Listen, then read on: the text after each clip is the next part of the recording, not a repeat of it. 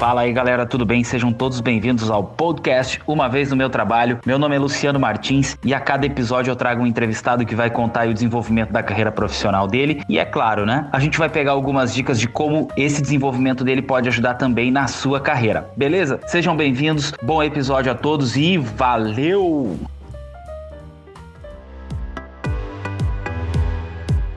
Fala galera, tudo bem com vocês? Sejam bem-vindos aí a mais um episódio do nosso podcast, uma vez no meu trabalho. Meu nome é Luciano Martins e quero começar aqui dando alguns recadinhos para vocês, tá bom? Vocês devem ter percebido que os nossos episódios aí vêm sendo construídos gradativamente, a gente vem buscando melhorar a qualidade também do, do áudio que a gente capta. Então, assim, para quem estiver ouvindo muito depois desse episódio, a gente tá gravando esses episódios em meio a todo um cenário aí que tá ocorrendo de quarentena, pandemia, então algumas coisas são limitadas de estrutura técnica técnica, tá? Mas eu vou pedir paciência para vocês e a gente vai com certeza melhorando a qualidade dos nossos áudios, dos nossos materiais aqui para proporcionar para vocês uma experiência cada vez melhor nos nossos episódios, tudo bem? Mas sempre lembrando que o principal daqui são as experiências vividas pelos nossos convidados, né? E é isso que a gente espera que possa ajudar cada um de vocês. Tá bom, galera? Antes de passar a palavra para minha convidada, eu preciso dizer para vocês o seguinte: o nosso podcast ele passou a ter agora um diretor editor. E o diretor editor, ele disse para mim o seguinte: Luciano, você precisa começar a me usar mais. I believe I can fly. I believe I can touch the sky. Conversa comigo durante o podcast. E eu disse, mas como que eu vou conversar contigo? Ele disse, sei lá, interage comigo, busca uma interação. Então é o seguinte, eu vou fazer alguns testes aqui antes da gente começar esse episódio. Vamos ver se esse editor é bom. Editor, solta o som de um cachorro aí. Solta o ruído de uma vaquinha aí. Editor, agora faz o seguinte, ó. Nós já vamos passar a palavra para nossa convidada, então, em homenagem à nossa convidada, solta uma trilha infantil aí, de programa infantil. Solta aí, sobe a trilha.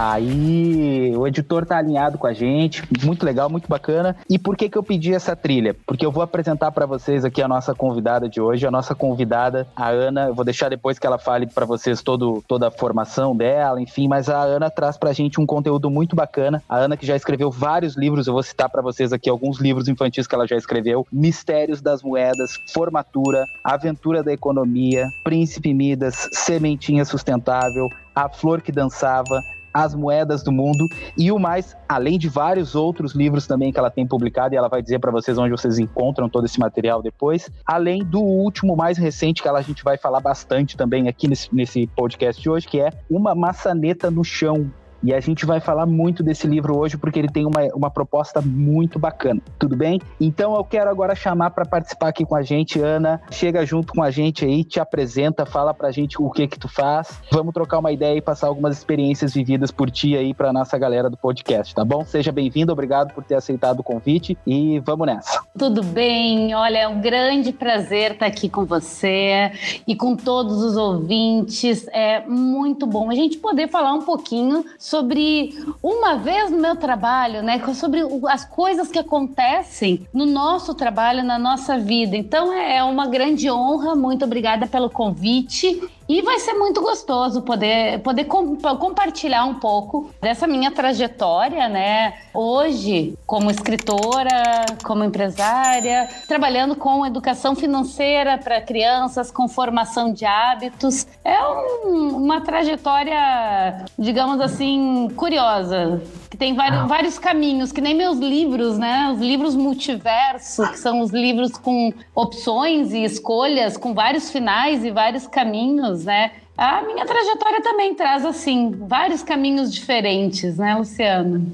É isso aí, Ana. E tu traz uma, uma informação legal no começo já, as mamães, titios, dindos que estão nos ouvindo, olha só, olha só o que, que a gente tem para compartilhar com vocês hoje. A nossa convidada, ela partilha de materiais que falam sobre educação financeira para crianças. A gente vai ter muita coisa legal hoje, muita coisa além da história da Ana. A gente vai ter também muita dica legal para dar para vocês aí, poderem também compartilhar em casa, né, Ana? Tem, tem muita coisa. Quando a gente fala educação financeira, nós adultos, né, normalmente a gente pensa, né, no dinheiro e tudo mais, e fica pensando como muita coisa da nossa história às vezes poderia ter sido diferente caso a gente tivesse aprendido, tivesse outras experiências quando era criança, né? E aí eu não estou dizendo só a experiência do dinheiro em si, a experiência de finanças mesmo, de hábitos saudáveis e sustentáveis financeiramente também. E quando a gente fala de educação financeira para crianças, é, é isso, é falar dos hábitos, da formação de hábitos que são funcionais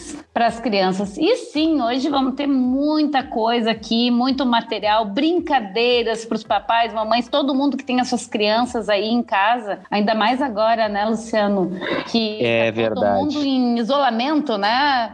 Que é, para quem não fazer, né? É, daqui a pouco se alguém tiver ouvindo esse episódio aí mais pro futuro, que a gente espera que, que tudo esteja normalizado, a gente tá gravando em meio à, à situação de quarentena, pandemia, enfim. Mas sem dúvida, Ana, sem dúvida teu conteúdo vai ajudar também a, a galera que tá ouvindo aí. Ana, antes da gente chegar na Ana educadora financeira infantil, deixa eu te perguntar uma coisa. A gente começa aqui fazendo uma linha do tempo com os nossos participantes, que é a seguinte. Primeiro, deixa eu entender um pouquinho mais, assim, a tua formação é qual? A tua formação acadêmica? Minha formação acadêmica, minha primeira graduação, minha graduação é em administração de empresas. Uhum. Administração de empresas, minha graduação. Costumo, quando eu falo com os adolescentes, os jovens, normalmente eu costumo, uma das coisas que eu costumo comentar é que assim, né? Isso acontece às vezes com as pessoas, mas eu fui descobrir realmente que eu gostava de estudar no último semestre da faculdade, né? Às vezes, a gente, é, às vezes a gente demora um pouquinho que, a descobrir. No último semestre da faculdade eu descobri que eu realmente gostava de estudar. Então eu comecei com a graduação de administração de empresas, mas depois dali que eu descobri que eu gostava de estudar, daí eu não parei mais, né? Dali eu fui seguindo, não sei se eu já posso ir falando aqui, Luciano. Posso ir, Pode, posso pode sim. Fala, fala pra gente aqui, partilha com a gente aí. Além da administração, quais outras formações que tu adquiriu com o tempo, assim, de estudo? Então, eu, eh, eu comecei a, na administração, né? E, e, foi na época que eu comecei a trabalhar na área, na área financeira, mesmo área bancária. Eu fui 14 anos bancária, né? 14 anos bancária. É, você não sabia disso, né, Luciano? Essa, essa é a novidade, né? Eu não sabia. Inclusive, a gente já teve uma bancária aqui no episódio anterior, no episódio 2, a Amanda também era bancária. Olha aí, ó, os bancários estão dominando o mundo. É, é. Não, na época eu, eu, entrei na administração, fui para a área ban bancária na época, né? Antes disso, na realidade, quando eu era adolescente, eu estudei na, na CM, a, que é a mesma da YMCA, né? Associação Cristã de E naquela época, quando eu era adolescente, eu fui líder de acampamento, monitora de acampamento. Sabe aqueles monitores que vão com as crianças pro acampamento e tal, e fazem as brincadeiras, caça ao tesouro, aquelas coisas todas, né? Eu fui monitora de acampamento quando eu era adolescente. E era todo um trabalho voluntário que, que eu fazia, né? Só que assim, o Sim. tempo vai passando, a gente vai crescendo, entra pra faculdade, tem que começar a trabalhar, quer ter a sua casa, sair de casa, pagar as contas e sabe como é que funciona. Gente tem que começar a, a ir evoluindo em sentido de ter receita também, né? E ali foi quando Sim. eu entrei na administração, uh, entrei na área bancária. Depois de administração, eu fui fazer um MBA na, na FGV de gestão de projetos. É fundamental, é bacana para todo mundo em qualquer área. Não quer dizer que você vá se tornar um gestor de projetos, porque tem que ter vocação. E, mas é um conhecimento incrível. Ah, vou aproveitar aqui, eu vou fazendo uns parênteses, tá, Luciano? Vai, no vai. meio fazer. aqui da, da fala. Por exemplo, gestão de projetos, papais, mamães, dindos, dindos, enfim, quem tem suas crianças em casa, tem um desenho que se chama Patrulha Canina.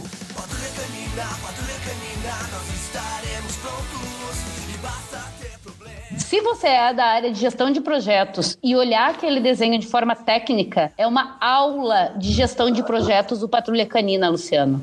É um desenho educativo incrível. Assim, ó, ele, ele traz todos os princípios técnicos e as bases conceituais da gestão de projetos. É muito legal. Essa é a dica número um, então, para os papais aí, já vão anotando. É, a gente percebe muito, assim, a gente até estava falando aqui antes do programa, né? Como as crianças hoje, elas, elas estão crescendo já de uma maneira, com uma, uma visão, assim, muito mais aguçada para esse tipo de coisa, assim, e, e, acredito que as animações vêm trazendo isso, né? Potencializando esse, esse aprendizado cada vez mais rápido, né? Sim, é uma questão de ambiente. Por, por exemplo, para nós, adultos, vamos supor, entrar num carro e colocar o cinto de segurança, nós nos acostumamos a isso. Porque quando a gente era criança, não era obrigatório, não se usava. Então, foi uma questão de ir se acostumando. As crianças de hoje, por exemplo, tenta entrar, Luciano, com uma criança de 4 anos, 3 anos, 4 anos no carro e não colocar o cinto. Ela manda você colocar o cinto. Porque é verdade. Desde que, ela, é, desde que ela nasceu, sempre se colocou o cinto, sempre foi assim. E, e isso se tornou já um, algo natural. Então, a tecnologia é a mesma coisa. As animações, o celular, o computador, os videogames, elas nasceram com todos esses equipamentos, todas essas uh, novidades, digamos assim, já fazendo parte da vida delas. Então,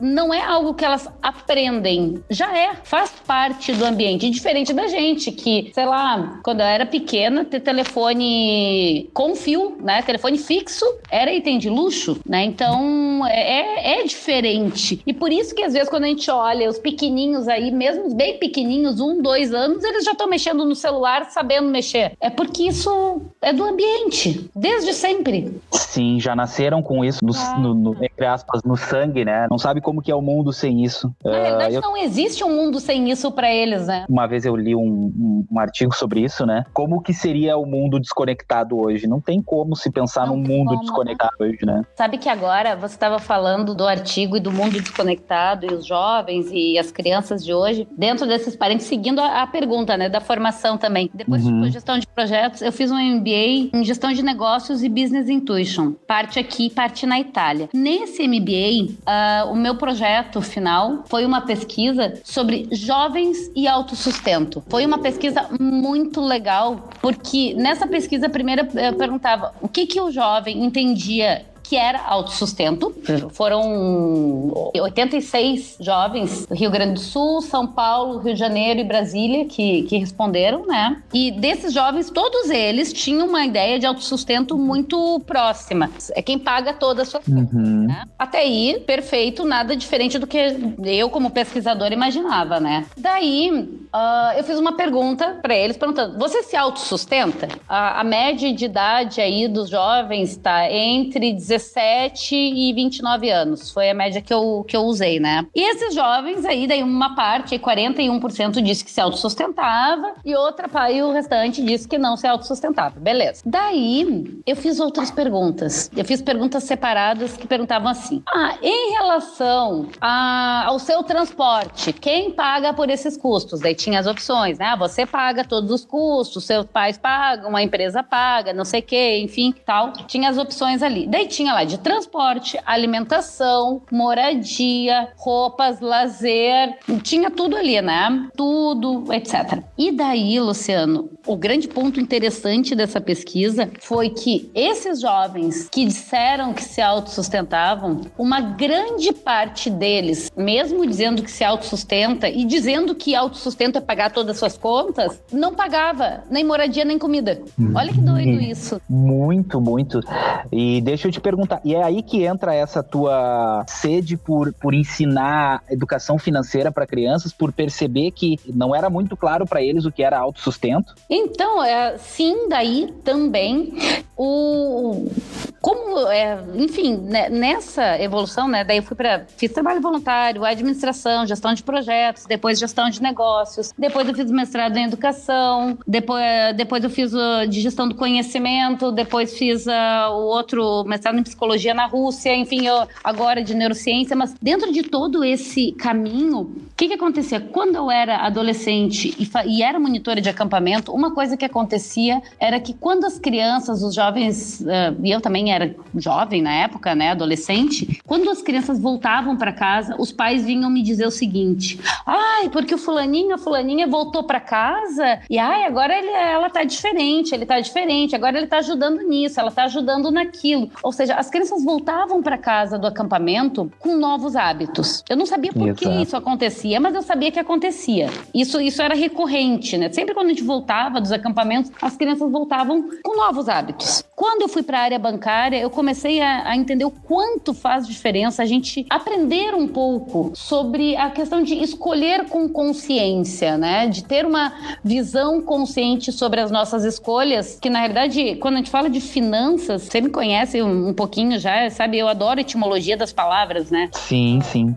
Finanças lá, né? Origem etimológica lá no latim, uh, ela era uma palavra diferente de, por exemplo, biologia, biologia, que a gente separa, geografia, né? Mas finanças, ela era uma, uma expressão composta, finantia, né? Tudo bem que eu não uhum. sei pronunciar em latim, mas enfim, finantia. Ele queria dizer solução amigável por uma situação ou contenda. Então, essa palavra, lá no, nos primórdios, na origem da palavra, ela queria dizer uma solução amigável. Óbvio que a gente está falando de uma época onde o escambo era bem o corrente, né? Não era o mercado que a gente tem hoje com dinheiro, né? E o que, que aconteceu? Imagina, trocar, vamos supor, uma vaca por bananas. Não era tão simples assim, né? Quantas bananas eu tenho que tá, dar para você para você me dar uma vaca? Mas você não quer essa pilha de banana. O que, que vai fazer com uma pilha de banana desse tamanho? Então eu tinha que trocar banana por um sapato, por um pote, para ir te entregar. Enfim, era complicado fazer as, as trocas, né? E daí começou a se utilizar a moeda, o dinheiro, para facilitar essas trocas. Então, como o dinheiro era esse meio que facilitava as trocas, as situações, o dinheiro começou a virar sinônimo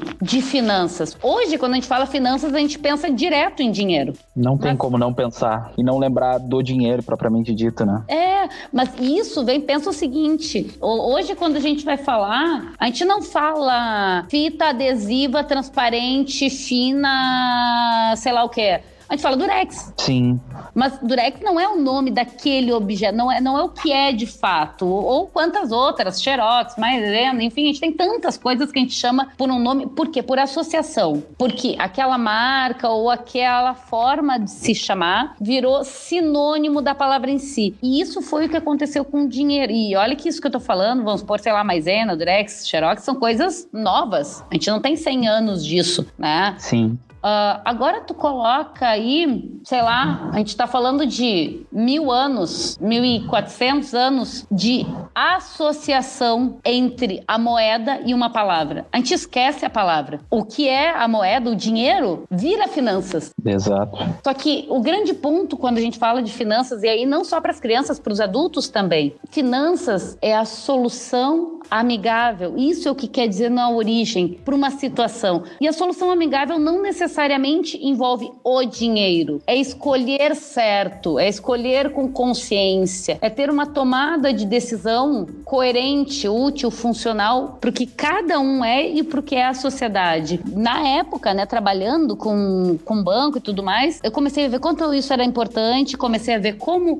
acontecia aquela mudança de hábitos lá nos acampamentos. Seria perfeito se eu pudesse trabalhar, se eu pudesse Sim. começar a ajudar as crianças a aprender de cedo a tomar escolhas conscientes, a criar hábitos conscientes. E foi aí que daí eu fui para lá para a Rússia, né, para a Universidade Estatal de São Petersburgo, fazer essa trabalhar junto com a, com a pesquisa na, na cátedra de psicologia e comecei a pesquisar sobre formação de hábitos, que é da onde a gente se conheceu, né, Luciano? É sim, sim, método sim. Método de formação de hábitos, e aí a gente não estava nem falando de crianças, mas de adultos, né? Como de adultos, é. Isso, né? é. O legal, Ana, que tu, tu vem trazendo a tua história, ela tá batendo o que tu aprendeu lá atrás, lá no teu primeiro emprego ou na tua primeira experiência profissional, como que aquela tua primeira experiência lá vai te direcionando para tua experiência atual. Então, assim, essa pergunta a gente nem, nem precisa fazer para ti, porque tu já conta para nós aqui que, que a tua experiência lá do passado somou com a tua experiência de, do, do, banco e que te levou Sim. a esse direcionamento para a carreira, né? E olha como é doido isso, né, Luciano? Porque às vezes a gente acha que as coisas não se conectam. Mas isso é uma das coisas que a gente bate muito aqui e é, e é uma das propostas do podcast. É entender que as coisas,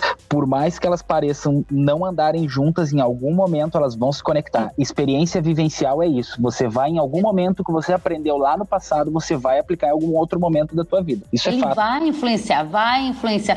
Só é possível hoje eu fazer o que eu faço por causa de tantas coisas que ah, vou aproveitar aqui, já vou já, já, já vou usar aqui já, já o nome aqui uma vez no meu trabalho, já uma vez quando eu ainda trabalhava no banco, uma vez no meu trabalho, eu ouvi uma coisa, Luciano, que na época eu fiquei muito chateada. Atenção, editor, sobe a trilha para uma história de uma vez no meu trabalho com Ana.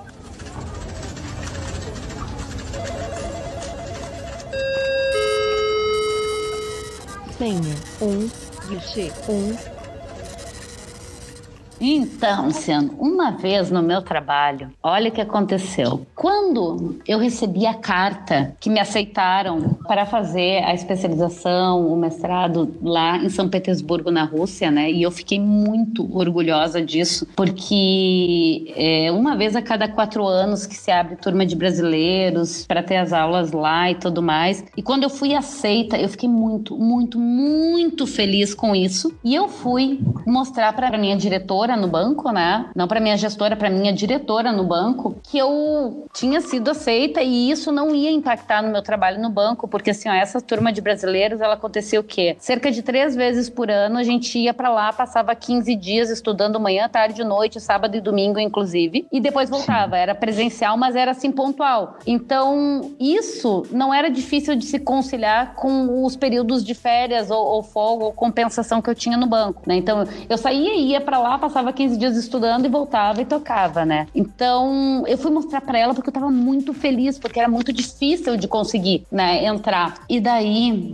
essa, é, essa diretora perguntou qual a minha formação, e daí eu falei: ah, administração, MBA em gestão de projetos, MBA em gestão de negócios, especialização em gestão do conhecimento, ou mestrado em educação, e agora essa, esse mestrado, essa especialização em psicologia na Rússia. Ao infinito e além!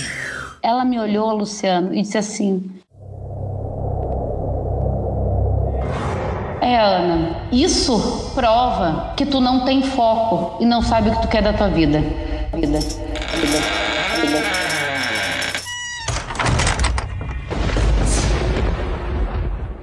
Nossa. Realmente, realmente isso prova, o teu currículo mostra que tu não faz a mínima noção do que tu tá fazendo. E assim, modéstia à parte, Luciano, eu fui 14 anos bancária, dentro da minha avaliação, eu nunca aceitei, eh, eu não atingir as metas, isso não era admissível para mim. Então assim, ó, estar entre os cinco primeiros do Brasil sempre foi requisito meu comigo mesmo. Sim. Sabe? Eu comigo mesma sempre assim, ó, sempre entre os cinco primeiros do Brasil. E mesmo com estes números números e com esses cumprimentos de meta, eu ouvi isso da minha diretora, sabe? Esse foi um dos pontos cruciais ao longo da minha carreira, do meu trabalho, né? Que me fez parar para pensar e realmente me preparar para abrir a minha empresa. Só queria pegar um gancho assim, como que a Ana trabalhou isso na cabeça dela para que não se tornasse um, um empecilho, não se tornasse algo negativo? Como, como girar a chave? Porque é uma crítica pesada que tu, tu sentiu no momento que era muito importante na tua vida, que não era um momento que tu tava numa situação ruim, como tu mencionaste aqui, tu batia as tuas metas, enfim,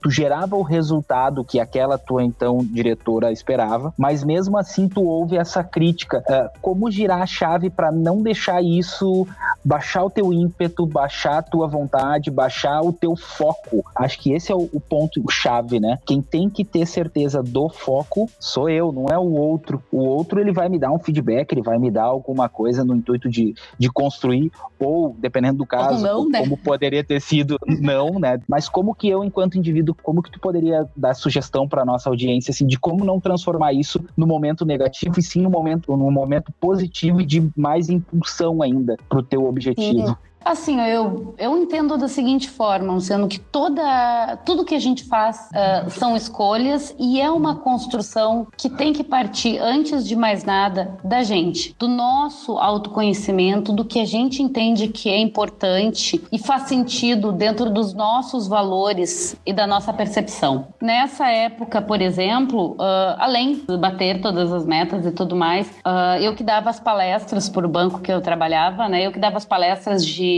de uso consciente do dinheiro e de educação financeira. Uh, já tinha feito o, o MBA de gestão de negócios, aquele que eu te falei do, do artigo, né? Que é dos jovens. Uhum. Já vinha estudando, e pensando como aprimorar isso, né? Por que que acontecia a mudança de hábitos? Por que que os jovens pensam assim? Como colaborar? Já fazia isso nas palestras. Uh, e quando veio aquela fala dela, óbvio, não posso dizer que na, na, no momento não me, me impactou. Evidente que eu fiquei furiosa no momento, e eu acho que normal qualquer pessoa ficaria. Só que uma das coisas que a gente tem que perceber é por que estamos fazendo aquilo e por que será que aquela pessoa falou aquilo? Porque às vezes as pessoas não têm a intenção de te desmotivar ou de te fazer uma crítica que não é construtiva. Às vezes vem outros fatores inconscientes ou subconscientes que se expõem através de uma situação dessas. Pode ter sido mil coisas que ela tenha falado isso. Eu tinha certeza de que aquilo ali para mim era um grande crescimento e era um grande passo. De repente, não necessariamente dentro do banco, e realmente depois acabou não sendo dentro do banco, porque foi uma escolha minha sair para abrir a, a, a Intusforma, mas a gente tem que entender também que as pessoas enxergam as coisas pela ótica delas. Perfeito. O óculos, o óculos que ela usava, e claro, cada pessoa tem o seu histórico e as suas competências, mas de repente, sei lá, vai que ela falou um negócio desses porque ela nunca teve a, a liberdade ou a oportunidade de ter feito nenhuma especialização nem nada depois da faculdade. Ou vou além, né, Ana? Daqui a pouco, até mesmo inconscientemente, aquela foi uma forma dela expor a preocupação de perder alguém que ela tinha como uma liderança dentro da equipe dela, alguém Sim, que ela tinha uma né? expectativa, né? e isso, o resultado, alguém que ela tinha uma expectativa de que talvez fosse ter uma, um futuro ali, né? Enfim, são Sim, várias, várias possibilidades possibilidades, né? Mas eu acho que o ponto-chave é, é isso que a gente falou, né? Eu tenho que ter certeza do que eu quero, mais do que ninguém. Ninguém pode ter a certeza maior do que eu mesmo sobre mim mesmo, né? E esse ponto de eu ter a certeza sobre o que eu quero, ele, ele é incrível, porque assim, ó, essa questão do autoconhecimento, de saber o que eu quero, ele nunca é fechado, nunca é pronto, finalizado. É uma construção constante. O que eu quero, o que eu planejo para o futuro? Nossa, eu planejo, tem um monte de coisa que eu planejo. Agora, onde estará, por exemplo, exemplo, a Intus Forma, onde estará a Ana Pregardier daqui 20 anos, daqui 10 anos? Olha, tem um monte de coisa que eu penso e que eu gostaria e que eu imagino. Agora, sinceramente, eu não sei. Porque assim, ó, eu vejo, Luciano, que como a gente se constrói a cada dia, quem a gente é e a sociedade que a gente está a cada momento, sinceramente, daqui cinco anos, Luciano, eu não sei como será essa sociedade, como nós seremos, quais as possibilidades que nós temos.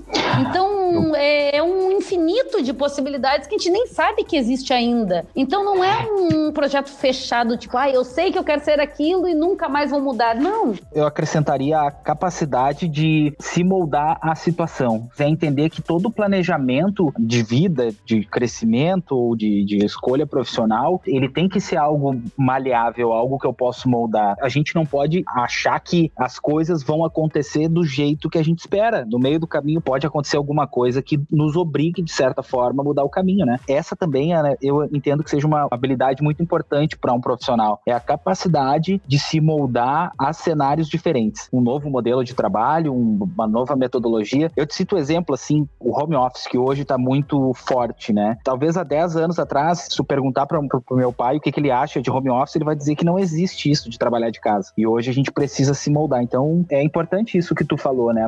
O planejamento, ele tem que existir, tem que acontecer mas eu tenho que também trabalhar a minha habilidade de me moldar aos cenários distintos que vão surgir no meio do caminho. Pesada a tua história, hein, Ana? Apesar de tudo, apesar de ser pesada, eu tenho certeza ah, que tu aprendeu, aprendeu, muito com isso, né? Aprendi muito. E deixa eu te contar mais uma coisa que veio na sequência disso aqui, que, que, que assim, ó, aquilo ali uh, deu o up que precisava para realmente daí, eu, além de seguir com, com São Petersburgo lá na Rússia e, e, e daí uhum. depois abrir minha história, minha, minha empresa, né, Intusforma. Isso a gente tá falando de 2008, Luciano, 2008, é um tempinho atrás, né? Depois disso, né,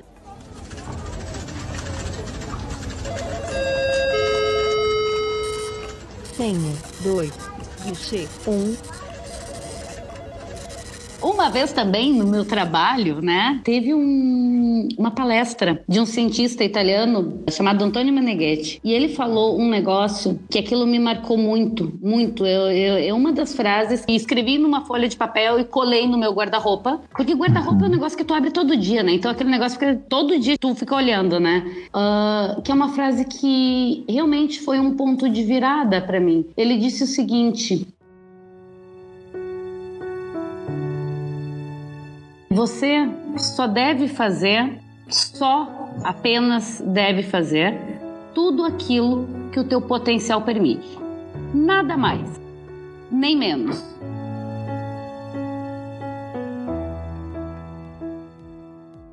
Não é fazer além da conta, não é fazer a mais, não. Você só tem que fazer tudo aquilo que o seu potencial permite. E a questão aqui não é que tem que fazer X ou Y. Cada pessoa tem o seu potencial. E se você tem muito potencial, desculpa, meu amigo, desculpa, minha amiga, vai ter que fazer mais. Porque é uma, é uma, é uma responsabilidade nossa com a nossa natureza. Porque se a gente tem potencial, é um desrespeito à natureza não fazer aquilo que o nosso potencial permite. Ficar, de repente, na preguiça, ou nisso ou naquilo, é subestimar, é desrespeitar o potencial que a natureza nos deu. E essa frase, vindo na, na sequência disso, ela me trouxe assim um, um gás incrível, porque tudo bem, para ela isso não é válido, não tem problema. Eu vou continuar entregando o que eu entrego, ela tá contente, eu tô contente, o banco tá contente, todo mundo fica contente. Só que o meu potencial me permite, além de fazer o que eu já faço no banco, estudar, pesquisar, desenvolver e fazer mais. Então é uma responsabilidade minha comigo fazer aquilo que o meu potencial permite. E daí todo dia quando eu abri o guarda-roupa para antes de dormir eu olhava assim, tá, mas eu fiz tudo que o meu potencial me permitia hoje. E às vezes eu olhava e dizia assim, não, tá, beleza, vamos lá. Vamos ler mais uma, duas páginas, pagininhas aqui, vamos pegar e ler esse livro. Fiz tudo. O dia que eu dizia assim, não, fiz tudo que o potencial permite, então agora eu vou descansar tranquila. Essa foi uma frase que me marcou muito, Luciano. Sensacional. Ana, deixa eu te falar uma coisa, a nossa conversa tá muito boa, muito legal tá ouvindo essa tua bagagem profissional aí, ouvir tua história lá do começo, fazer um intervalo comercial. Não. Que ainda não temos comercial, é só um intervalo mesmo, para os nossos ouvintes aí darem uma descansada, respirarem um pouco também. Se estiverem nos ouvindo no trânsito, presta atenção no trânsito aí também. Boa. E a gente também tomar uma água e voltar logo mais. Deixa eu te pedir uma coisa, ah. vamos fazer que nem programas de rádio e TV aí. Vou pedir pro meu convidado chamar o intervalo. Chama o intervalo pra gente. Editor, traz aí pra gente um intervalo no Uma Vez no Meu Trabalho. Já voltamos.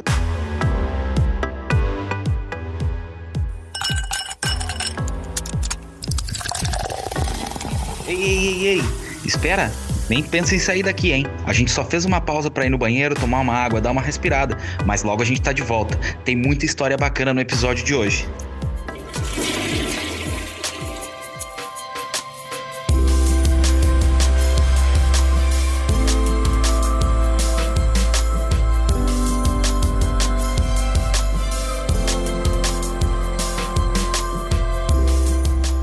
Voltamos aqui com a Ana, vamos continuar a nossa conversa, mas eu quero voltar agora, Ana. Explica para a galera que está nos ouvindo, porque eu chamei todo mundo aqui para dizer que a gente vai falar de educação financeira para crianças, de metodologias de aprendizado para crianças e etc. Então explica para o pessoal aí o que, que é o tal do método LVFH. E como que ele está inserido dentro da Intus Forma. Claro, claro. O método LVFH, ele quer dizer lúdico vivencial de formação de hábitos. E isso tem a ver com aquilo que a gente estava falando lá do início, que está tudo interligado, né? Eu ia para os acampamentos, as crianças mudavam os hábitos, eu não sabia por quê, mas o que acontecia, acontecia. A parte de educação financeira, quando eu fazia as palestras e tudo mais. E daí eu pensei, e se eu pudesse juntar né, essas duas coisas, o quanto seria lindo, perfeito, poder juntar aqueles acampamentos que eram super divertidos, que eu amava fazer, com a educação financeira. Mas não basta só chegar, juntar e fazer uma brincadeira. Que nem eu falei, no último semestre da faculdade eu descobri que eu gostava de estudar e aí eu comecei a estudar mesmo. Eu comecei a procurar por que, que as crianças voltavam diferentes do acampamento. O que, que a gente fazia que dava aquele efeito de mudar os hábitos das crianças? E aí, nessa pesquisa, junto com a Cátedra de Psicologia de São Petersburgo, da Federal de São Petersburgo, eu comecei a pesquisar e estudar sobre o processo de formação de hábitos. E aí, tanto dentro da fisiologia, da psicologia, na, na parte da neurociência, de entender os autores que falavam como, como é que se dá a formação de hábitos, desde a parte mais comportamentalista, do behaviorismo lá, se a gente for pegar Pavlov e os cachorros, aquele início, e muito legal ter aula na, na sala de aula que Pavlov, Pavlov deu aula, isso é uma experiência incrível, né, para quem é da área, de psicologia pelo menos. Lá eu comecei a estudar e, e dissecar. Eu, eu descrevi todas as atividades que a gente fazia, descrevendo passo a passo, para tentar entender o que, que elas tinham de semelhança. Porque aquilo a gente fazia de uma forma inconsciente, mas funcionava. Sim. Mas se funcionava, tem que existir um método e um processo que explique o porquê funciona. Não é aleatório. E essa minha pesquisa em São Petersburgo, ela foi sobre isso, sobre como se dá o processo de formação de hábitos e como descrever, como criar processos. E aí a gente entra bem na questão da ciência positivista, né? Um processo Sim. que possa ser replicado por qualquer pessoa dentro das mesmas condições de temperatura e pressão, digamos assim, e que obtenha os mesmos resultados preditivos, ou seja, você vai, antes de aplicar, saber que vai acontecer aquilo, que possa realmente ser entendido como método científico, né? E aí eu comecei a descrever e tentar entender por que e como funcionava. E aí, dentro desses estudos, eu cheguei a descrever o que é o método lúdico vivencial de formação de hábitos. Vamos lá. Lúdico, ou seja, sim, ele é lúdico, ele é através de brincadeiras, dinâmicas, jogos e ele funciona tanto para crianças quanto para adultos, porque método, se seguir o processo, tem que dar o resultado. E aqui a gente está falando de seres humanos, então, independente de ser criança, jovem ou adulto, da cultura brasileira ou da cultura russa, tem que funcionar. Porque senão não é método, senão é outra coisa. Pode ser, sei é. lá, um, um, tipo, uma abordagem, não sei. Mas é. método científico tem que funcionar essa pergunta eu iria te fazer, assim, o objeto do teu estudo fez lá em São Petersburgo, fez na Rússia. A pesquisa tu realizou com o público de lá, de lá, ah, de lá e daqui. Isso, porque como, como as aulas eram três vezes por ano, 15 dias direto, eu fazia lá e fazia aqui. Uhum. Eu fazia lá e fazia aqui, né? Eu te pergunto porque é, a questão cultural pode impactar no, no, no, no modo de aprendizagem lúdico-vivencial de uma pessoa ou não? A questão cultural certamente certamente impacta no modo de aprendizagem. Só que quando a gente fala de método científico, a cultura não pode impactar, porque a gente está falando de metodologia. Se é para o ser uhum. humano, é para o ser humano. Tem que funcionar em todos os seres humanos. Senão, a gente está falando de uma abordagem, de uma dinâmica, e sem dúvida nenhuma, quando a gente fala de aprendizagem, sim, a cultura impacta muito. Agora, metodologia de aprendizado, método tem que funcionar independente da cultura. E essa é a grande questão quando a gente fala de ciência estudos ou opiniões ou coisas assim. Ciência, ela, ela é aplicada e ela tem que, segundo a ciência positivista, pelo menos que é a ciência hoje em voga, digamos assim, né? Sim. Uh, ela, ela é replicável, ela é descrita, tem os processos, tem que ser replicável por qualquer pessoa, seguindo aquelas instruções e tem que dar o mesmo resultado. Seja no Brasil, seja na China, seja na Rússia, onde for. E, e o método, aonde que for, qual, digamos assim, trocando em, em poucas palavras, né? O que é uhum. um método lúdico vivencial de formação de hábito? Ele funciona da seguinte forma: a partir de uma experiência, né, vivencial que gera impacto decisional emocional, ou seja, se cria uma situação onde a pessoa vai ter essa vivência vivência. Esta vivência cria um impacto ou crise, pode ser também, que é uma palavra injustiçada, na minha opinião, porque crise Uhum. cria nos critérios que a partir daqui tudo é diferente, não tem nada a ver com ruim ou com bom, só tem a ver com diferente. Uhum. Então, a partir do momento, uma situação que cause impacto ou crise decisional emocional, isso dá o start, o gatilho para ligação, para sinapses entre os neurônios, onde um neurônio se conecta com o outro, e esses neurônios se conectando, fazendo as sinapses, eles criam um caminho de informação dentro do cérebro, se chama traçado minésico Tá. os neurônios fazerem as sinapses. Então, um neurônio se liga no segundo neurônio, no terceiro, e vão se ligando eles. Esses neurônios que se ligam para responder àquela situação, que isso pode ser consciente ou inconscientemente, mas quando acontece alguma coisa, a gente simplesmente reage ou responde, né? Esses neurônios que se ligam, eles criam um caminho da informação dentro do cérebro. Esse caminho se chama traçado minésico. E a partir desta primeira experiência, ou esta experiência com impacto decisional emocional, se cria este caminho dentro do cérebro, né? É a ligação desses neurôniozinhos que vão, vão formando o caminho, o traçado minésico. Depois disso, que tem essa primeira experiência que cria esse, esse caminho, toda vez que houver um gatilho ou uma situação parecida, o mesmo gatilho, por uma questão de economia de atenção, o nosso cérebro segue o mesmo caminho, o mesmo traçado minésico. Por isso que às vezes se repete, entendeu? A criação do hábito na, na, na, na cabeça, entre aspas, a rotina de resolver aquela determinada situação. Exato. Por exemplo, a gente tá falando aqui do pessoal que tá dirigindo, cuidado na direção e tudo Uhum. mais, né? Quando a gente aprende a dirigir, a gente pega o carro a primeira vez e aprende a dirigir. Para o mundo porque eu estou aprendendo a dirigir. Não fala comigo, não liga o som, porque tu tá completamente atento àquilo ali. Aqui, essa situação de aprender a dirigir é uma situação de primeira experiência. Normalmente, as primeiras experiências geram este impacto decisional emocional. Então, quando tu tá aprendendo a dirigir, se cria por isso que a gente diz, é bom aprender certo, porque quando a gente aprende já com vícios, é mais difícil depois de mudar. Por que, que é mais difícil? Porque o caminho lá dentro do cérebro, ele já foi criado com aquela voltinha. E sair daquela voltinha depois é difícil, porque ele foi criado assim. É que nem abrir uma picada, uma trilha no meio do mato. Tu tem um mato fechado e pegou um facão para abrir a trilha, se tu fizer ela reta, a tendência é que toda vez que tu passar por ali, tu vai seguir a mesma trilha. Tu não vai abrir uma trilha, uma picada cada vez. Ou se tu fez um Sim. Contorno na primeira vez, tu não vai ficar abrindo toda hora uma trilha nova, tu vai passar pela mesma e toda vez que passa pela mesma, aquela trilha se abre mais, ou seja, o traçado minésico, o caminho neuronal dentro do cérebro se reforça.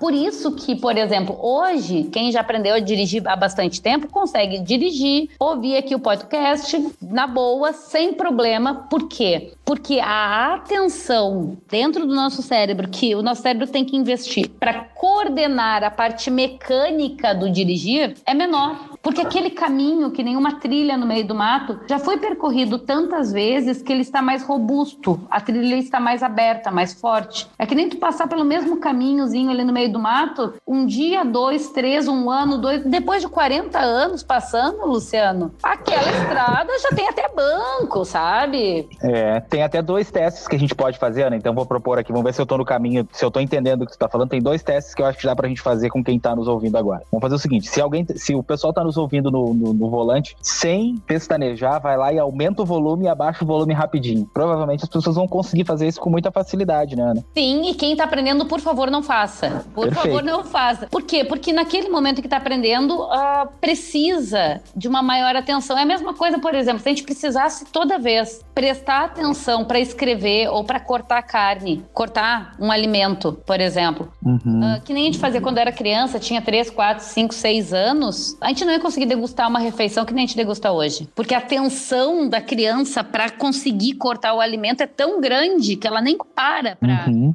isso. Então, o método foi é, a, a descrição de o que que acontecia dentro daquelas atividades que se fazia no acampamento e hoje dentro das atividades de educação financeira e aí entra inclusive os livros que a gente vai falar deles aqui e tudo mais, os livros, os Uhum. jogos de computador que, que eu tenho. Qual é, como é que eles são construídos? Além de ser um sim um livro, uma questão literária, eles são construídos pensando em dentro daquela narrativa construir uma situação de impacto decisional emocional para o participante ou para o leitor ou para a pessoa que está jogando. Nesta situação de impacto, a gente dá as ferramentas, as opções de escolha. A criança, neste momento de impacto decisional emocional, ela escolhe e isso já cria este traçado minésico, este caminho neuronal da informação. Ou seja, isso não é uh, modular, nem doutrinar, nem nada. Isso é um construir esta ligação neuronal que já possibilita para momentos futuros, quando se apresentar uma situação próxima ou parecida com essa,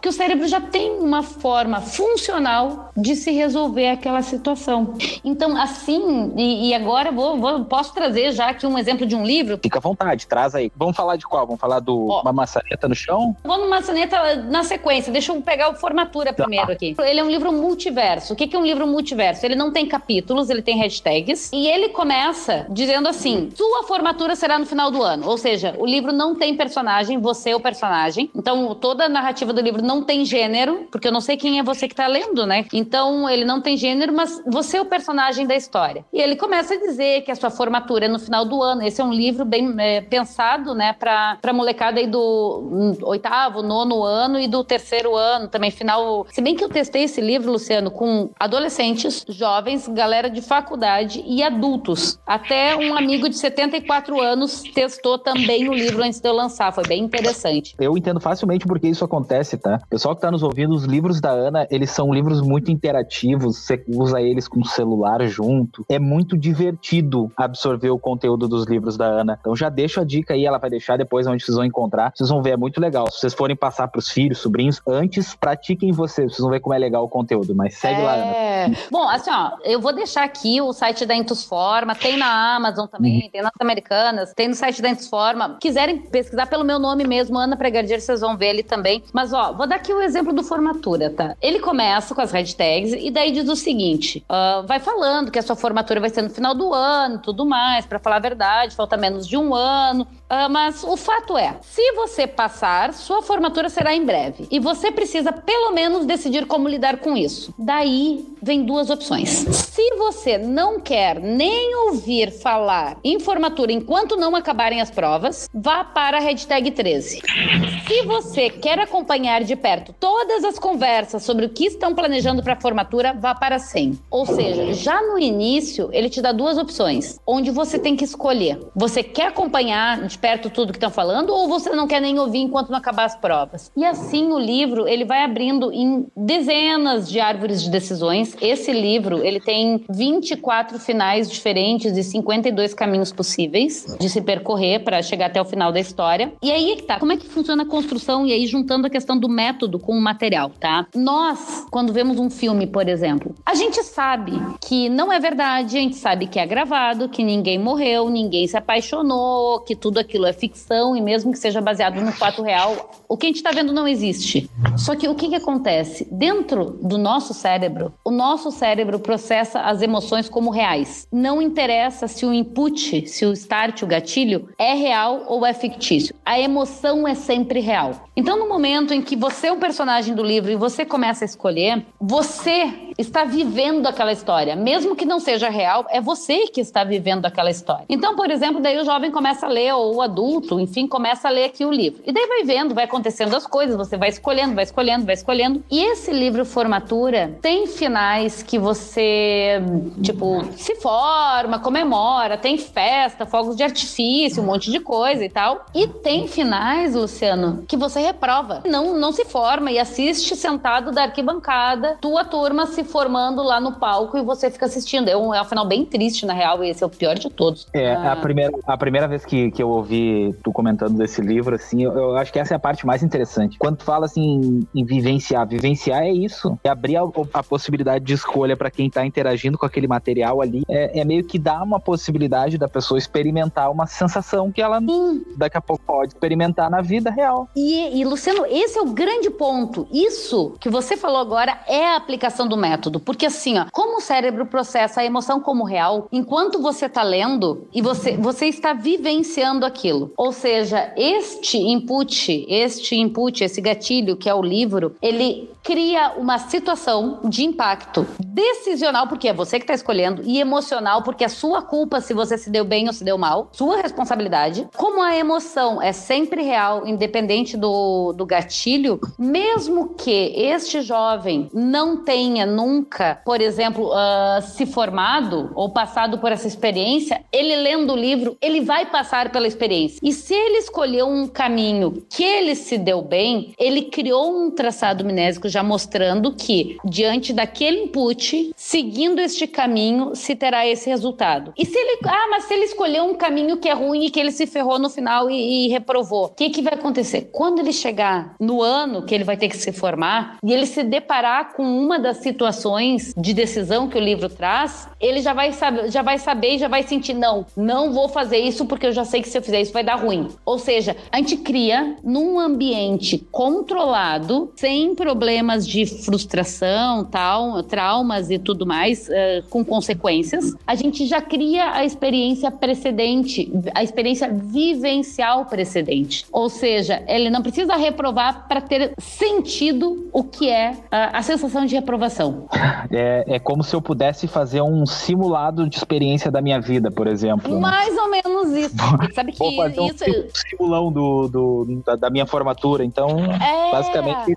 E é muito interessante interessante porque assim, a gente vê que todo mundo, quem leu e se formou, quem leu e reprovou, o quanto o resultado que teve no livro realmente ele vem carregado de, de realidade quando a pessoa expressa. Por quê? Porque sim, aqui a gente. E aí a gente está falando de método científico, é pegar um método, entender as premissas, as bases, os processos, construir uma narrativa divertida, gamificada, que tem escolhas, que tem isso, que tem aquilo, que tem celular, que tem vídeos, que tem um monte de coisa, que crie este impacto, dando as ferramentas para que as pessoas possam vivenciar experiências que sejam propícias para a criação de hábitos funcionais. E aí entra a educação financeira para crianças. Até quando a gente falou, de semana, agora, uhum. passado, uh, eu fiz agora duas, duas temporadas, né? Do Finanças é Coisa de Criança Online, gente. Quem quiser aí, bota no Google Finanças é Coisa de Criança Online ou bota Ana Pregardier. Tem lá no YouTube da Intusforma, são 80 vídeos. Cada vídeo com uma brincadeira, ou livro, ou game, tudo gratuito, tá, gente? Isso aí tá tudo disponibilizado lá gratuito. Para vocês fazerem com os, as suas crianças em casa, para trabalhar a educação financeira com elas. Ou seja, trazendo brincadeiras, trazendo livros, trazendo games ou jogos que vocês podem fazer em casa, onde nesta brincadeira, quando ela foi pensada, e aí é uma questão de criação da brincadeira, quando a brincadeira foi criada, pensada, ela foi criada que, se vocês realizarem a brincadeira conforme uh, eu expliquei lá para fazer, do tipo, ah, primeiro peguem isso, façam aquilo, daí desenhem o mapa da casa, daí desenha com a criança o mapa da casa,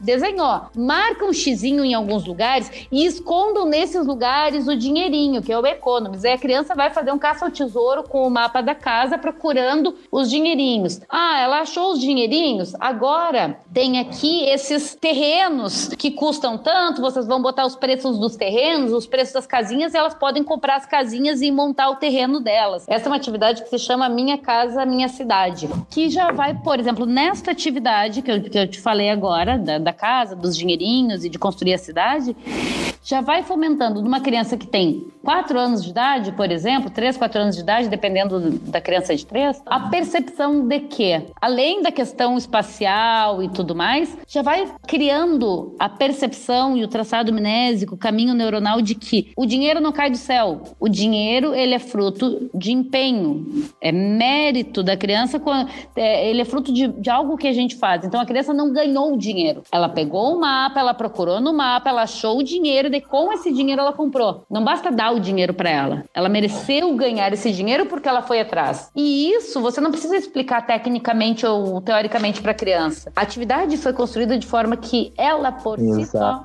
funciona. Eu, não, eu ia relatar que eu conheci um, um, aluno, um aluno, um leitor, o Benício, eu pude acompanhar aí um, uma live que o Benício participou e foi muito legal o Benício falando. Ele tinha feito a leitura e tal, e aí, tá, mas e, e o que tu tirou de, de, de, experiência de lá? E aí o Benício disse assim: não, eu tive que juntar minha mesada tantos meses porque eu queria comprar um boneco do Sonic. Marcou muito aquilo assim, porque ele explicando o que ele tinha aprendido sem perceber. Ele não percebia o que ele estava fazendo ali, era explicando o aprendizado que ele teve. Então, assim, é um Sim. conteúdo muito é bacana. É planejamento muito financeiro legal. isso? Muito bacana. É, pessoal aí que que vai conhecer o trabalho da Ana, gente, aproveitem esses períodos que vocês têm mais próximos aos filhos de vocês, sobrinhos, afilhados, enfim. É um conteúdo muito legal, muito bacana. Mas também, Ana, não dá pra gente esquecer o seguinte: a gente tá falando muito de aprendizado em crianças, mas a Intus Forma também trabalha com metodologias de aprendizado em adultos, em empresas. Inclusive, foi daí que a gente se conheceu, né, Ana? Nós nos conhecemos através de um projeto que a gente fez em conjunto, de também de técnicas de aprendizado para adultos. Então, assim, o conteúdo que, que a Ana tá falando, o método do LVFH, a Intus Forma como um todo, não é de acesso só para a educação infantil, também para a educação de adultos, né? Sim, porque assim, Luciano, quando a gente fala de formação de hábitos, o nosso cérebro e o cérebro das crianças, ele é um cérebro de ser humano. Então, se é um método científico e funciona com as crianças, tem que funcionar também com o ser humano adulto. Qual a principal diferença, né? Nós, a Intus Forma, a gente trabalha com crianças, com jovens, com adultos, enfim, com todas as idades e não necessariamente necessariamente só com educação financeira, porque o método é de formação de hábitos. No, no projeto que a gente se conheceu, a gente trabalhou segurança dos alimentos e segurança do trabalho, algo que teoricamente uhum. não tem absolutamente nada a ver com a educação financeira. Só que aqui a gente não está falando de educação financeira ou de segurança do, do trabalho, a gente está falando de formação de hábitos. Hábito, Como exato. criar hábitos. E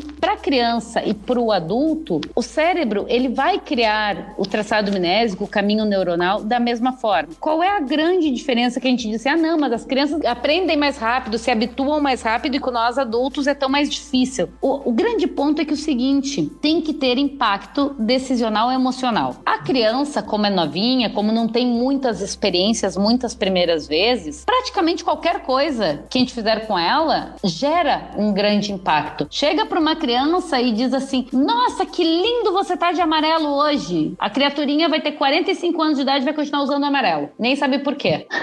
é, ou então é chega é pra, uma criança de 3 anos e diz assim: Nossa, seu cabelo fica horrível para esse lado. Nunca mais a criatura usa o cabelo para aquele lado. Porque pra criança aquilo impacta. Agora, se chegar para mim, Ana, seu cabelo ficou horrível para esse lado. Eu vou olhar e vou dizer assim: Olha, Luciano, beleza, você não paga minhas contas, eu gosto do meu cabelo pra cá e joinha, entendeu? Mas por Sim. que eu vou agir assim e uma criança age diferente? Porque nós adultos, nós já passamos por tantas coisas na vida, por tantas experiências, que não é qualquer coisa que nos impacta, não é qualquer coisa que causa este impacto decisional emocional. Tem que ser uma coisa realmente muito forte emocionalmente ou uma experiência nova. E aí entra o grande ponto do método aplicado a adultos, nesse caso, vamos supor, de segurança do trabalho, ou seja, ou educação financeira, ou de alimentos. É como criar situações novas, primeiras experiências para esses adultos e, através desta primeira experiência, se propiciar a criação de um hábito. Esse é o grande ponto. E por isso, até, o uso de novas tecnologias, uso da realidade aumentada, uso da gamificação, uso o aplicativo do celular que daí o negócio aparece em si, a imagem aparece pulando e acontecendo em cima do livro, e daí isso se mexe, roda um vídeo. Tu chega com o celular, tu tem uma folha de papel, tu bota o aplicativo em cima da folha de papel e o bonequinho pula em cima da folha. Enfim, criar novas é experiências. É muito legal, gente. Assim, muito bacana mesmo o trabalho. Vale a pena uh, vocês conhecerem, se testarem também, né, Ana? Porque como a gente tá falando da formação de, de, de hábitos e etc. Assim, uma coisa que eu acho muito legal fazer é pros pais pais, enfim, para quem vai ensinar a criança, faça você primeiro, se teste até para ver qual seria o resultado se fosse você fazendo aquilo lá Perfeito. quando criança. Será que o resultado que esse exercício, que essa atividade lúdico-vivencial vai me gerar realmente gera o resultado que eu tenho hoje? Até para se testar mesmo, acho que é bem, bem interessante também, né? É, e, a, e até o seguinte, como essas atividades, elas são pensadas a partir dos processos e do método, testem as atividades mesmo, testem é. o livro, porque assim, é possível que alguns de vocês que estão nos ouvindo aqui nunca tenham passado por aquela experiência da forma como foi construído o livro. Então, pode sim ser algo novo, inclusive para vocês, e que sim pode trazer até, quem sabe, mudança nos hábitos financeiros de vocês, adultos. Por que não? Né? Por que muito, não? Muito importante. Até uma, uma coisa que, que, falando aqui da Intusforma, e aí eu deixo o, o, o meu recado para quem está nos ouvindo e tudo mais. Se alguém que está tá aqui nos ouvindo e, e tem alguma questão dentro da sua empresa, do seu negócio, que envolve, puxa, eu gostaria que a minha equipe tivesse esse tipo de hábito, ou que adotasse esse tipo de prática, ou que mudasse a forma de fazer tal coisa. Um dos pontos, sendo que às vezes a gente brinca que é, que é bem comum, né? O pessoal de vendas quer vender, o pessoal do financeiro quer reduzir custo, que o pessoal de produção quer produzir, mas o pessoal de vendas vende mais, o pessoal de produção, enfim, às vezes tem alguns distúrbios de comunicação entre essas áreas. Como fazer para essas áreas se comunicarem? Precisamos ter novos hábitos de comunicação, uhum. novas formas.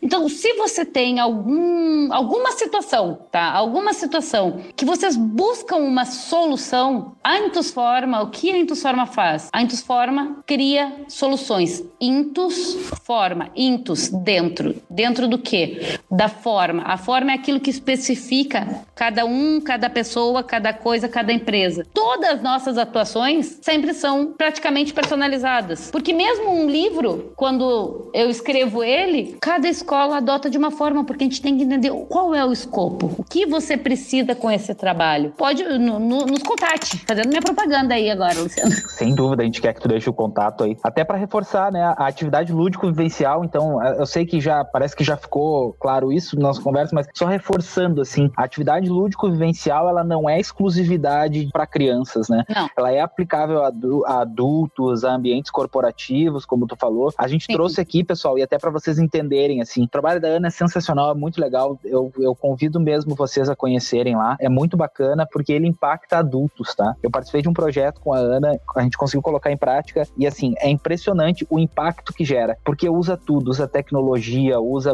uma metodologia muito clara, simplificação de aprendizagem. Isso otimiza tempo das pessoas, otimiza a forma das pessoas aprenderem. Então, assim, é muito bacana mesmo, muito bacana mesmo assim. E fora que é divertido, né? A, galera se diverte também, né, Luciano? É, inclusive, assim, se alguém que tá ouvindo aqui já participou de algum de alguma atividade, né? A gente já trabalhou junto aí, então se alguém que trabalha comigo aí já participou da atividade lúdico-vivencial que a gente tá falando aqui, de usar celular e tal, pode comentar lá no, no Instagram, a gente vai deixar lá um, um flyer lá, comenta o que achou para os demais saberem também. Mas é muito legal, gente. O mais importante, assim, que eu queria deixar de, de mensagem para todo mundo, tá? A gente quis aqui contar um pouco pouco da história da, da carreira da Ana, mas a gente quis trazer também, gente, algumas informações que vocês podem usar na casa de vocês, é, compartilhar com as pessoas próximas a vocês, porque isso também é importante, né? Isso também é qualidade de vida, isso também é falar de, de trabalho, isso também é falar de evolução. Então, assim, é, busquem esse conteúdo, vai ser muito legal se vocês puderem utilizar ele, é muito legal. Inclusive, quem tem as suas crianças aí com vocês em casa e tudo mais,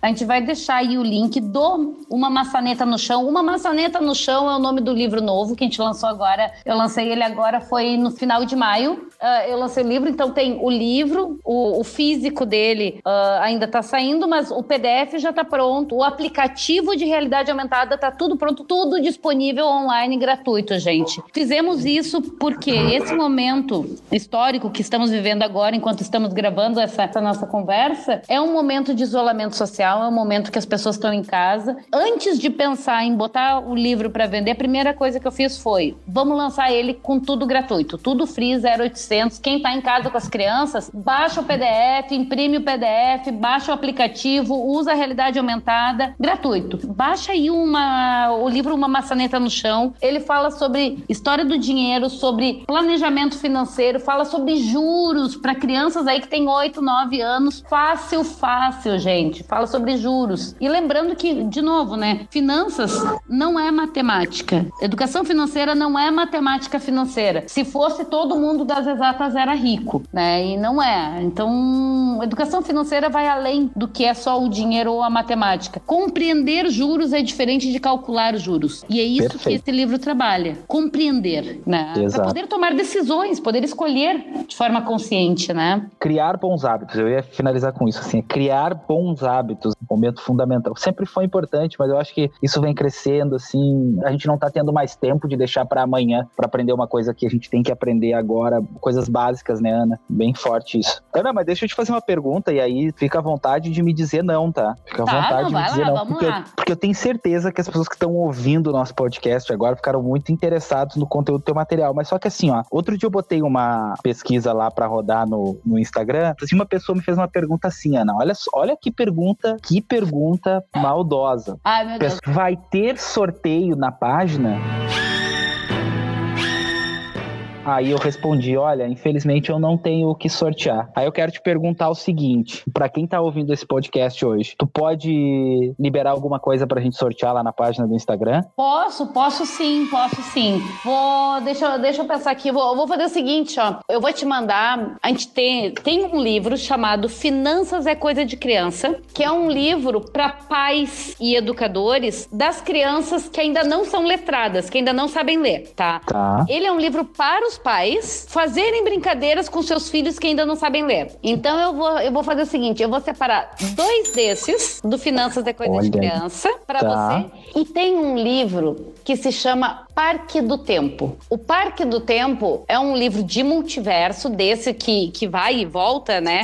E ele viaja no tempo. É, é um aniversário de, de 13 anos do personagem ali principal do livro que você tá jogando. E daí você vai tá. escolhendo os negócios e dependendo do caminho que você escolhe fazer, você viaja e, e vai para Holanda durante a crise das tulipas e aprende sobre criptomoedas. Dependendo do caminho que você escolhe, você vai para Florença em 1329, na construção da cúpula lá de Brunelleschi, da Santa Maria del Fiore, e vai falar com a família Médici para aprender sobre câmbio. E aí tem outros caminhos que eu não vou dar spoiler de todos, né? Então, hum, vou, tá. vou, vou deixar dois desses do Parque do Tempo e dois do Finanças da Coisa de Criança pra fazer, você fazer o sorteio aí. Pode ser? Então tá. Então tá. Nós vamos fazer o sorteio para quem chegou. Ó, nós vamos fazer o seguinte, ó. Para quem chegou até o final desse podcast, quem chegou até esse momento, só vai participar do sorteio quem for lá no flyer de divulgação do episódio da Ana. Vocês vão ver lá. A gente sempre divulga uh, na segunda-feira antes desse episódio pro ar. Já vai tá, ter sido divulgado. Aí vocês vão ouvir o episódio na quarta-feira e só vai participar do sorteio quem colocar a hashtag lá. Uma vez no meu trabalho e mais mais a hashtag eu, eu ouvi até o final. Boa! Combinado? Boa, boa. Se não tiver essa hashtag, tá fora do sorteio. Então é, boa. uma vez no meu trabalho, eu ouvi até o final. Combinado? Ah, agora eu entendi! Agora eu saquei! Agora todas as peças se encaixaram! Então são quatro livros que a gente vai sortear lá. Ana, brigadão pelo apoio. Gostamos muito de oferecer brindes para os nossos ouvintes, viu? E é um prazer, é um prazer poder disponibilizar. E assim, gente, quem tá aqui ganhar no sorteio, maravilha. Quem não ganhar por acaso o, livro, pode entrar no site do Ana Pregardier, vocês vão ver, tem 80 vídeos com brincadeiras, atividades. O livro livro Maçaneta no Chão com o aplicativo tá gratuito. O hashtag era uma vez que tem ele em português e em inglês, a contação de história, tá disponível o game gratuito, tem o game o que vem primeiro gratuito. Tem um monte de coisa que eu tô disponibilizando gratuitamente online, gente, para vocês aproveitarem, aproveitarem com seus filhos. Seja no período de isolamento, seja no final de semana, brinquem com as crianças e além de brincar com as crianças, às vezes a gente aprende também um pouquinho né? Porque às vezes é uma situação nova e isso já nos traz também crescimento. Isso aí. Certo, gente? Então, assim, Ana, a gente já tá chegando aqui se direcionando ao final do nosso episódio. Quero abrir para ti agora, fica à vontade, tá? Uh, quer mandar beijo para alguém, mandar abraço para alguém, falar dos teus contatos, os contatos da Intus Forma, fica bem à vontade aí. Uh, deixa aí os contatos para que a galera procure também mais sobre o teu trabalho, enfim, plataformas em que teu conteúdo esteja disponível, fica à vontade. Claro. Bom, primeiro, muito obrigada pelo convite, Luciano. Foi assim, ó, um bate-papo maravilhoso. Adorei estar aqui. Gente, muito obrigado por estarem aqui ouvindo, conversando, conversando com a gente, porque independente do momento, a gente está aqui conversando. Então, muito obrigada por vocês estarem aqui. Deixem os comentários. Eu, eu realmente vou lá, olho, converso, respondo as coisas.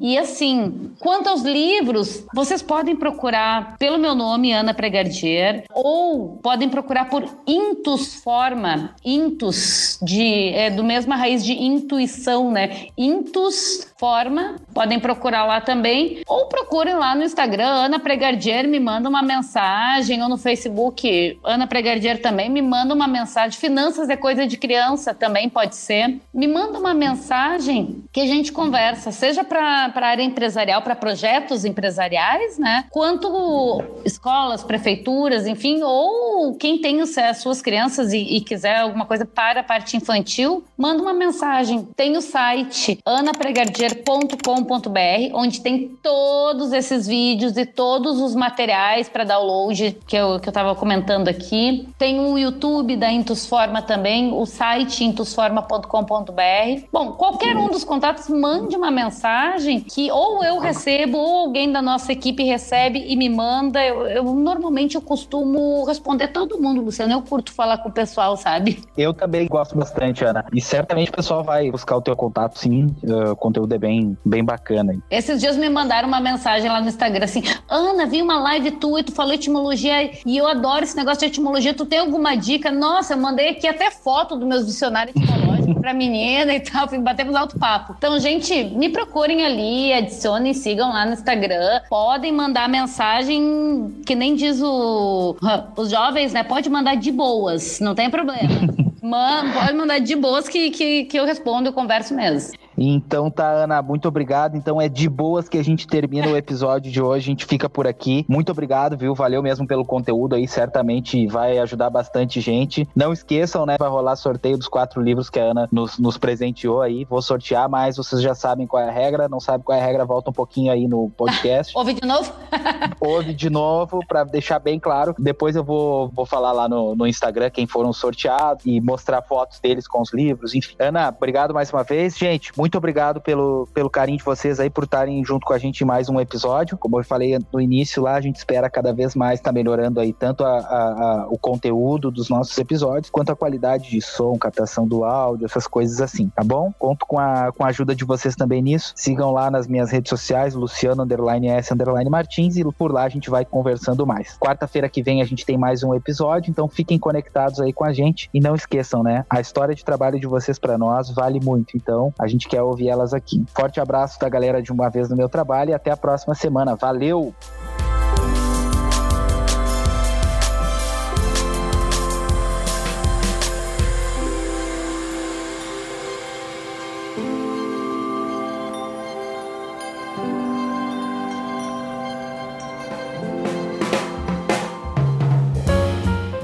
E aí, curtiu o episódio de hoje? Te identificou com a história? Vai lá no nosso Instagram, Luciano underline S underline Martins e conta o que achou desse episódio. E não esquece, hein? Toda quarta-feira a gente tem um encontro marcado aqui, beleza? Forte abraço, até a próxima e valeu!